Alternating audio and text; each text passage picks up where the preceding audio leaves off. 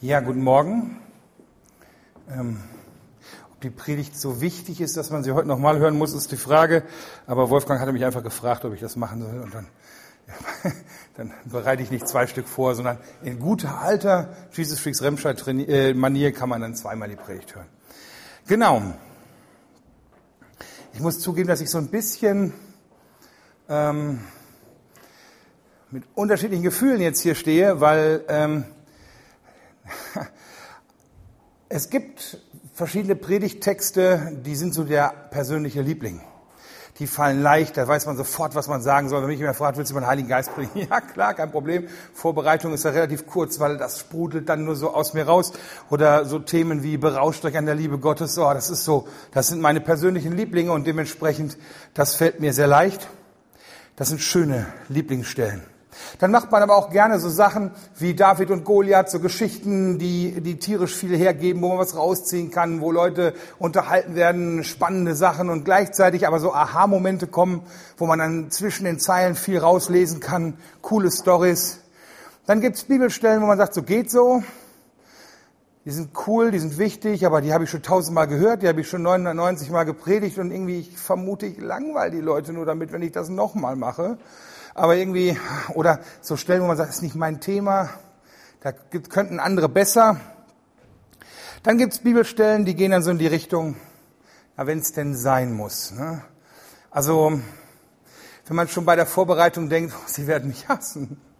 Und äh, man ist da vielleicht selber nicht fit drin, es ist so die eigene Schwäche und man würde gerne das erstmal selber unter die Füße kriegen, bevor man darüber spricht.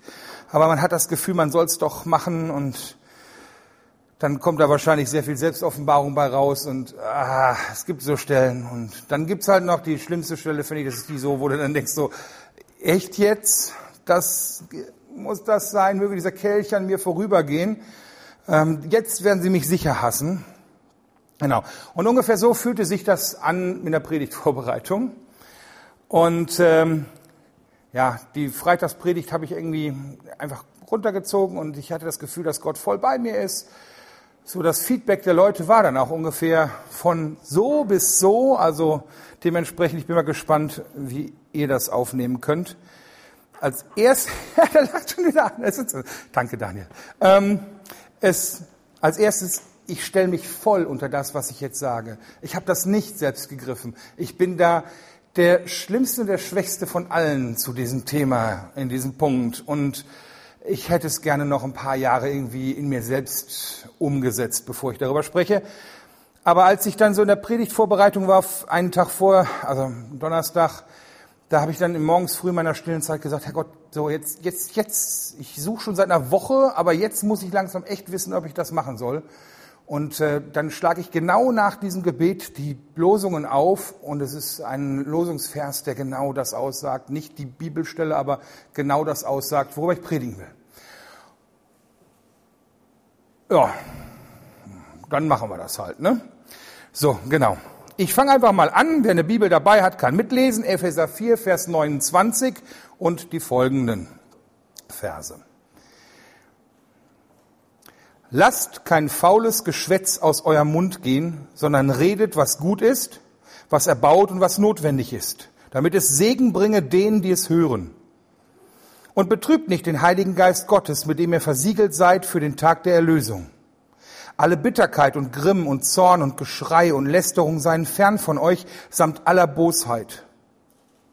Seid aber untereinander freundlich und herzlich und vergebt einer dem anderen, wie auch Gott euch vergeben hat in Christus.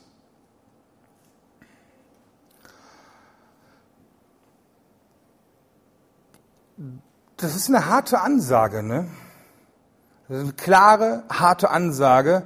Und ich persönlich mag eigentlich so Bußpredigt nicht. Früher habe ich das aufgebaut, kehrt um so. Aber eigentlich, ich mag das nicht. Ich erzähle lieber von der Herrlichkeit Gottes, wie wunderschön er ist und so. Und, und ich hoffe, dass es die Leute motiviert, näher an ihn ranzurücken. Aber hier wird ganz klar erstmal mit dem Normalzustand angefangen und der ist halt nicht so toll. Aber schön finde ich in der Stelle, und das versuche ich auch weiterzugeben, hier wird ja nicht nur der etwas bittere Normalzustand des üblichen Redens irgendwie unter Menschen genannt, sondern hier wird hier auch ein göttlicher Weg aufgezeigt. Und ich hoffe, dass das bei euch hängen bleibt. Also bitte, bitte bleibt bis, bis zum zweiten Teil der Predigt dran und das baut so aufeinander auf. Und ähm, bitte versteht es nicht so wie mit dem erhobenen Zeigefinger, sondern es ist ein etwas Wunderschönes, was uns Gott offenbart. Okay? Jesus, ich bitte dich, dass du das möglich machst, dass du das jedem so übersetzt, wie er oder sie es braucht. Heiliger Geist, bitte komm du. Du hast, du hörst, was der Vater gesagt haben will und du sagst es zu uns. Du führst uns in die Wahrheit. Und bitte nimm alles weg, was irgendwie von mir ist und lass das übrig, was du gesagt haben willst. Und zwar so, wie du es gesagt haben willst. Und ich vertraue darauf, dass du allmächtig genug bist, durch ein unfertiges Geschöpf irgendwie zu reden. Amen. Fangen wir an mit dem Anfang dieses Textes. Es gibt ja schon die Lesereihenfolge vor. Zuerst vom negativen Reden. So, das, so geht's nicht. Also das, ich lese das mal vor. Lasst kein faules Geschwätz aus eurem Mund gehen. Und weiter hinten, alle Bitterkeit und Grimm, also Grimm ist Wut, Aufbrausen und Zorn und Geschrei und Lästerung seien fern von euch, samt aller Bosheit. Jede andere Form von Bosheit, also jede andere Form von Bosheit, das soll weg sein. Das sei fern von euch. Und das ist jetzt die Luther-Übersetzung. Und ich persönlich mag in dem Fall Luther. Ich habe mir mehrere angeguckt, habe auch ein bisschen im Urtext geblättert. Und eigentlich mag ich Luther hier sehr, weil dieses faule Geschwätz, das ist einfach, das trifft es total. Das macht was in meinem Kopf. Das, also da assoziiere ich was mit. Es ist nicht nur eine schlechte Rede, hätte man sagen können, es ist faules Geschwätz. Und das ist auch sehr nah am, am, am Urtext dran. Und das, woran ich als erstes denke, wenn ich an etwas Faules denke, ist es nicht, da ist jemand, der keinen Bock hat zu arbeiten, sondern ich sehe so eine Obstschale vor mir mit leckeren Früchten, so in der Weihnachtszeit und so. Was hat man in der Weihnachtszeit für Früchte? Mandarinen, Mandarinen, Bananen, Äpfel ein paar. Und jetzt sehe ich so eine schöne Mandarine in dieser Mitte von dieser schönen Schale. Das kennt bestimmt jeder, von dieser Schale. Und ich nehme die und will die essen und heb die so hoch und drehe die um. Und ich sehe auf der anderen Seite, wie die so flauschig und grünbläulich, vergammelt, verrottet, giftig ist. Widerlich, oder? absolut widerlich. Du guckst dann schon da rein, denkst dir, oh, der ganze Rest, der andere, oh, erstmal alles abwaschen, das Ding möglichst in den Mülleimer und oh, das ist fies, das ist vergiftet. Und das essen würde, kriegt man Krebs und das ist auch wie Krebs, das breitet sich aus, diese Sporen überall, Tag später ist alles grün flauschig. Ah, ah, faul. Und sowas soll nicht aus deinem Mund kommen. Sowas Giftiges und Fauliges und äh. Das ist widerlich, oder? Und deshalb finde ich diesen Ausdruck sehr schön. Es ist nicht nur so schlecht, sondern es ist, äh, okay? Und ich glaube, dass sowas häufiger passiert. Damals ist das passiert, sonst hätte Paulus sowas nicht angesprochen. Heute passiert das genauso zwischen Menschen. Und ich habe einfach mal ein paar Beispiele so mitgebracht. Ich versuche mal so Alltagsbeispiele zu nennen, die nicht aus dem Gemeindekontext kommen. Ähm Bitterkeit wird angesprochen. Auf der Arbeit gibt's doch eigentlich in jedem Büro einen Reichsbedenkenträger, oder? So ein Typ, der in der Ecke sitzt und immer sagt, na, jetzt hat er schon wieder das gemacht, ist doch klar, dass die das und das machen und dieses Produkt ist nicht ausgereift, warum schnallen die es seit zehn Jahren nicht? Und äh, Kennt ihr solche Leute? Man möchte hingehen und sagen, immer, warum arbeitest du eigentlich hier? Das ist doch so scheiße. Ich habe schon mal so jemanden gesagt, eigentlich sind wir hier alle freiwillig. Du könntest jederzeit deine Karte auf den Tisch legen und einfach gehen. Du bist freiwillig hier. Hat er geguckt, aber ich muss doch Geld. Ja, aber das könntest du doch woanders. Du bist hier rein freiwillig. Niemand zwingt dich. Also Bitterkeit, äh, so oh, schrecklich. Dieses immer und nie und nachtragen, dann holen die es immer wieder raus, nochmal und nochmal. Schrecklich, ne? Das nächste, dieses Grimm wütend, aufbrausend, Geschrei. Da denke ich sofort an Klaus Kinski. Ne? Also das ist ja so der, die Mutter aller aufbrausenden Menschen, also oder der Vater aller aufbrausenden Menschen. So dieser Typ, der dann wegen irgendeiner Kleinigkeit dann platzt dem der Arsch, Mensch. Also kennt ihr das? Das ist unglaublich. Okay, mach doch deinen Scheiß. Ja, ich wollte doch nur nachfragen. Du bist doch doof, bist du. Kennt ihr das? So von einer Sekunde von 0 auf 100, cholerisch wie eine Rakete. Früher hat man HB-Männchen gesagt, das war irgendwie so eine Zigarettenwerbung. Ich kenne das bei mir. Ich steigere mich auch so gerne rein. Dann ist so ein Gespräch, du kommst so rein, dü, dü, dü, dü, in so die Küche kommst du rein, dann ist da ein Gespräch, und dann sagst du einen Satz, dann kommt der falsch zurückgepinkt und dann BAM, dann knallt's. Kennt ihr sowas? Die Spirale der Gewalt bis in Unendlichkeit. to boldly go where no one has gone before. Ey, das passiert jedem mal, dass ihm der Kragen platzt. Aber das ist nicht gut. Nein, nein, nein. Das wieder runterzudrehen ist sehr schwierig. Und da auszusteigen ist meistens mit sehr viel kinetischer Energie verbunden. Nicht gut. Lästern. Viel feiner, unauffälliger, subtiler, teambildender. Neun von zehn Leuten finden auch Mobbing nicht schlimm. Diese Grüppchen, die sich... Entschuldigung. Diese Grüppchen, ist ja was Ernstes, ne? Diese Grüppchen, die sich bilden. Und dann, ja, guck mal, hast du schon mal den gesehen da? Jetzt hat er sich einen Benz gekauft. hat sich einen Benz, dass der Benz zehn Jahre alt ist, ständig auseinanderfällt und 40 Cent pro Kilometer nur an Reparaturen kostet und eigentlich ein altes Taxi ist, ne? Das interessiert keiner, aber es ist Benz. Das steht dann der BMW-Fahrer und der Porsche-Fahrer zusammen, sagt, guck mal hier, der Prolet, jetzt hat er Benz da und lässt alles. Kennt ihr sowas? So einfach mal auf Kosten anderer. Du kennst das mit dem Benz nicht, ne? Genau. Aber es gibt da auch andere Sachen. So einfach mal so den Witz auf Kosten anderer. Das, das macht doch Spaß, mal so einfach mal so. Und sich gegenseitig auch mal so Sprüche drücken. Ja, der kann das schon vertragen. Und dann der andere zurück. Ach, der kann das auch vertragen. Und beide gehen verletzt nach Hause. Das ist auf Kosten anderer.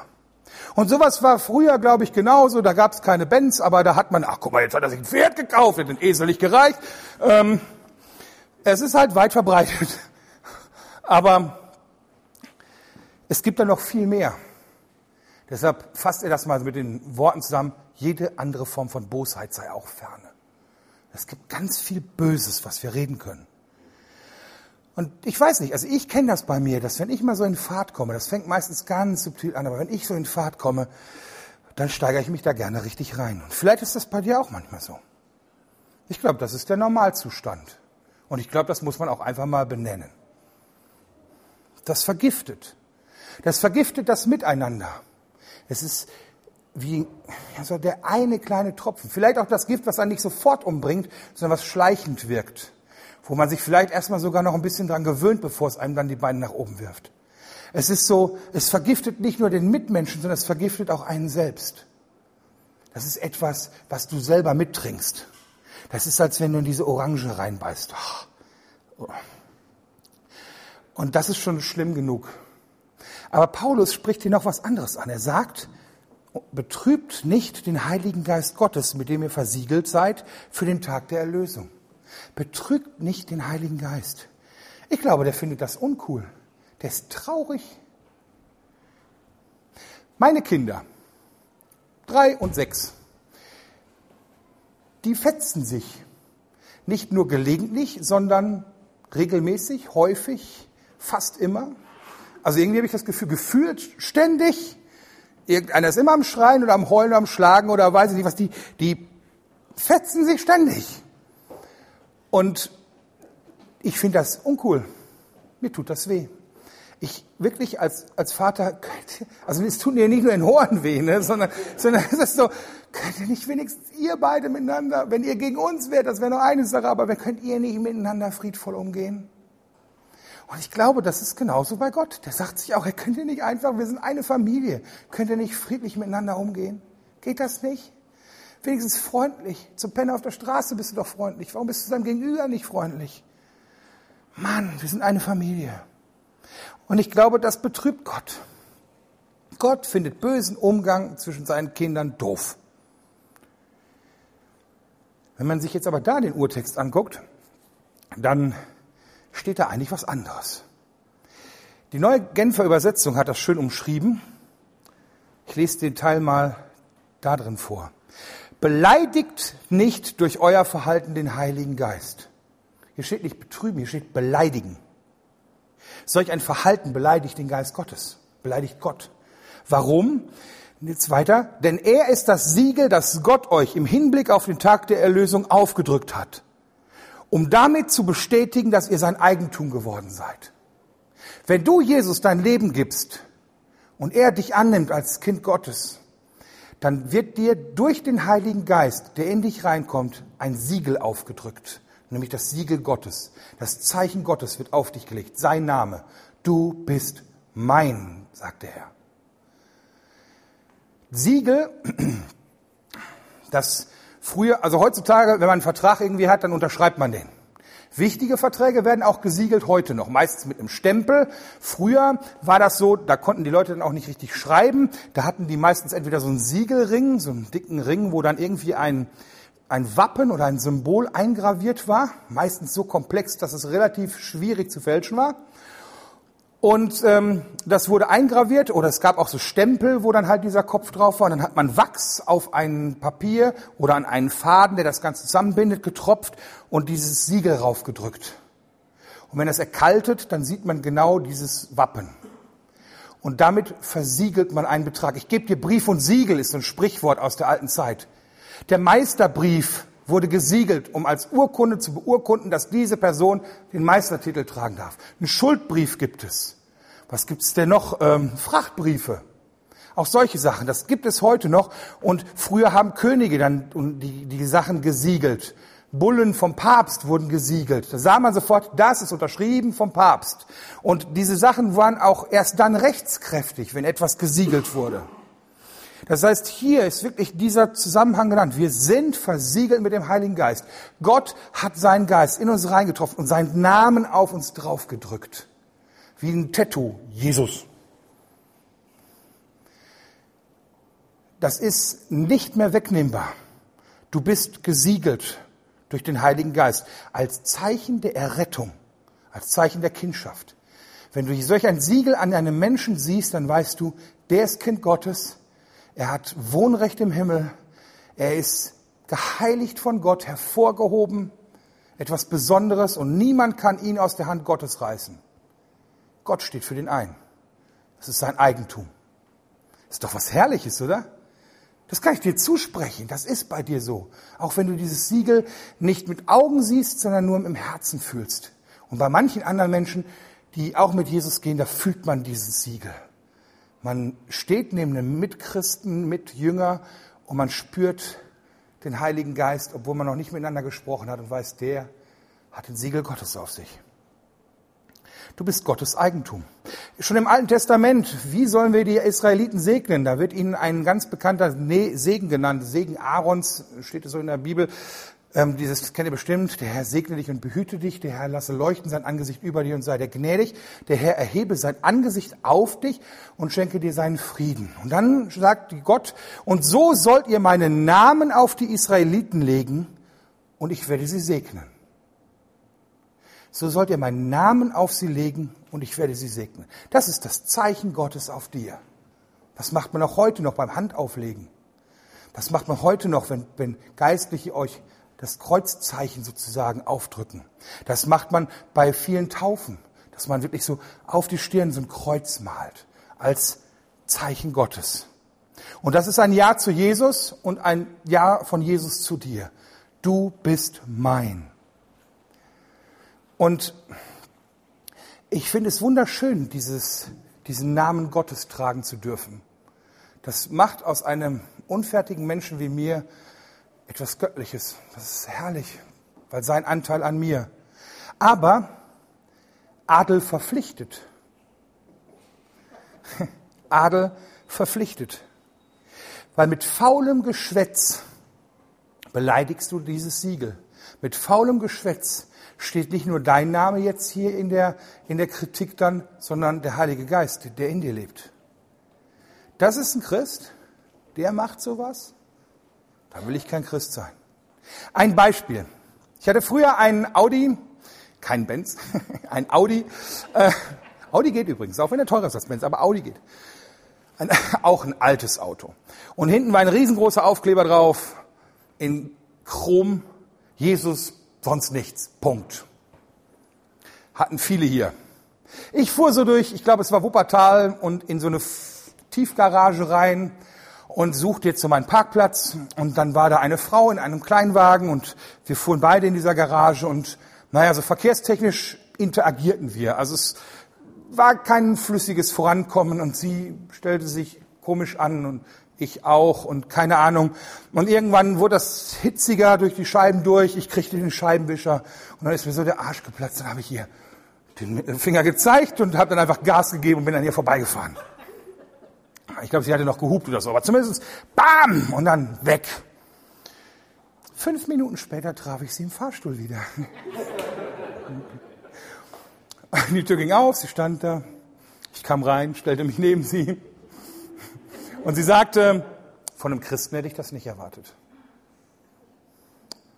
Doof. Doof, doof, doof.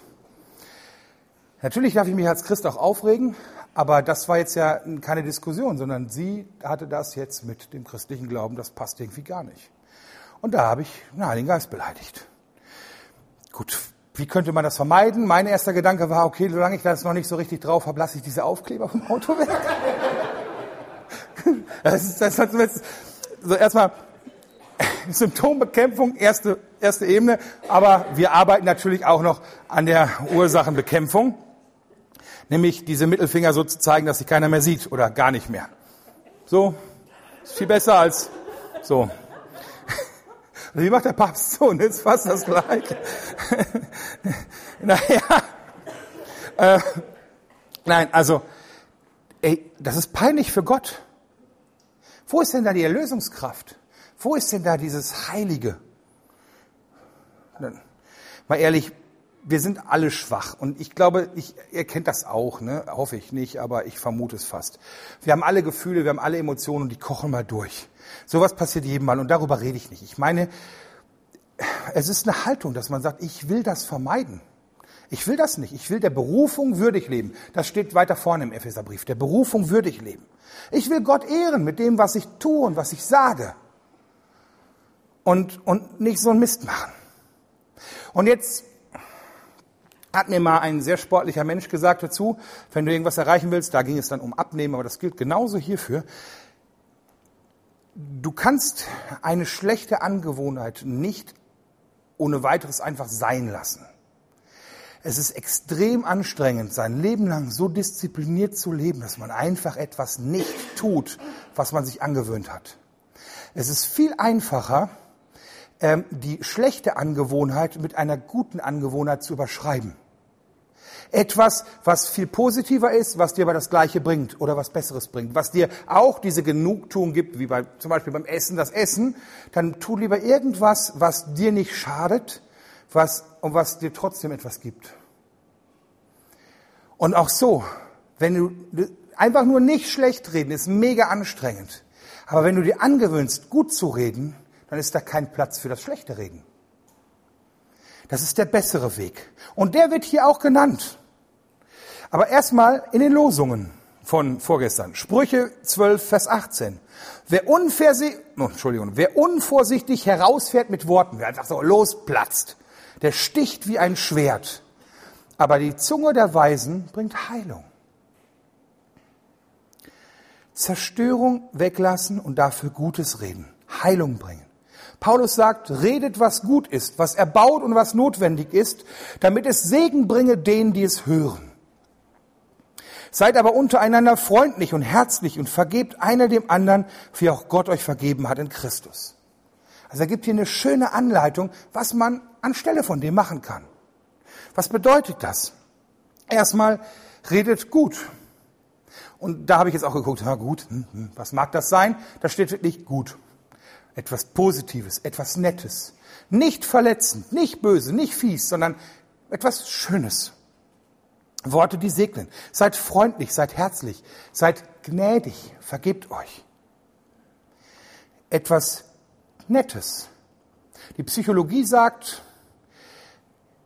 ein Merkmal von langjährigen Ehen, also Leute, die lange zusammenbleiben, ist, dass sie nett miteinander umgehen. Einfach nett. Und sowas ist hier, glaube ich, gemeint. Seid einfach nett zueinander. Es klingt so platt, ne? aber es ist eigentlich was Wunderschönes. Lobt euch gegenseitig. Sagt euch etwas Gutes. Begrüßt euch freundlich. Wünscht euch einen schönen Tag. Und meint's ernst. Einfach seid nett zueinander. Kleinigkeiten. Dann, jetzt wird's ein bisschen praktischer, anfassbarer. Es soll erbauen. Das ist das Zweite. Erbauen ist wirklich gemeint wie Haus bauen, wie Stein auf Stein mit Mörtel dazwischen. Da ist etwas gemeint, was wirklich etwas aufrichtet, etwas erbaut. Das ist konstruktiv, das ist ganz praktisch, wie beim Hausbau. Mit Worten helfen, etwas sagen, was jemanden voranbringt. Und das kann etwas wirklich Ernstes sein, das kann aber auch was wirklich Witziges sein. Weil ein guter Witz, also ein guter Witz, nichts, was irgendwie total destruktiv ist, ein guter Witz kann doch auch einfach mal der Seele gut tun, oder? Dass man gemeinsam lacht. Also selbst sowas ist wirklich erbauend. Das ist Balsam für die Seele. Das ist wie ein Verband um Wunden. Und das Dritte, was er nennt, ist, es soll das notwendig sein, um den Segen Gottes zu zeigen den Segen Gottes zu zeigen, da steht eigentlich eher so die Gnade Gottes zu zeigen. Damit es Gottes Gnade bringe denen, die es hören. Gott hat euch gnädigerweise ganz viel vergeben. Und wenn ihr das schafft weiterzugeben, dann sehen die Leute die Gnade Gottes an eurem Leben und es macht möglich, dass die Gnade Gottes auch in deren Leben kommt. Gottes Charakter widerspiegeln ist das. Wenn wir mit Menschen gnädig sind, dann können die erleben, wie Gott mit ihnen gnädig ist und wie Gott mit uns gnädig ist. Und das stärkt Glauben, das stärkt Vertrauen, das stärkt, ja, dieses, das will ich auch. Und das ist doch etwas wirklich Herrliches. Du kannst durch dein Reden zeigen, wer der Herr ist und du kannst auch gleichzeitig zeigen, wie der Herr ist. Wie er zu dir ist und wie du gelernt hast, mit deinem Gegenüber zu sein. Und ich finde, das ist etwas wirklich Wunderschönes. Da können wir aktiv auf Jesus hinweisen. Da können wir aktiv sagen, so, hey, guck mal, so ist Gott zu dir. Noch viel besser eigentlich. Ich krieg's gar nicht so hin wie er, aber das ist schon mal so ein Ausblick. Und es ist doch eine tolle Aufgabe. Es ist doch etwas Wunderschönes, oder? Wir haben hier die Anleitung und die Aufforderung, göttlich zu reden. Ein Segen zu sein mit dem, was wir sagen. Und Gottes Charakter dadurch widerspiegeln. Und dazu möchte ich euch Mut machen. Also euch bewusst auf das Gute einlassen und das Gute auch weitergeben. Ich fasse zusammen. Habt ein Bewusstsein dafür, dass das Siegel des Heiligen Geistes auf euch liegt und ihr damit versiegelt und beurkundet Erbe, Kinder, Freunde Gottes seid. Verhalt dich dementsprechend. Und Rede bewusster. Rede bewusster.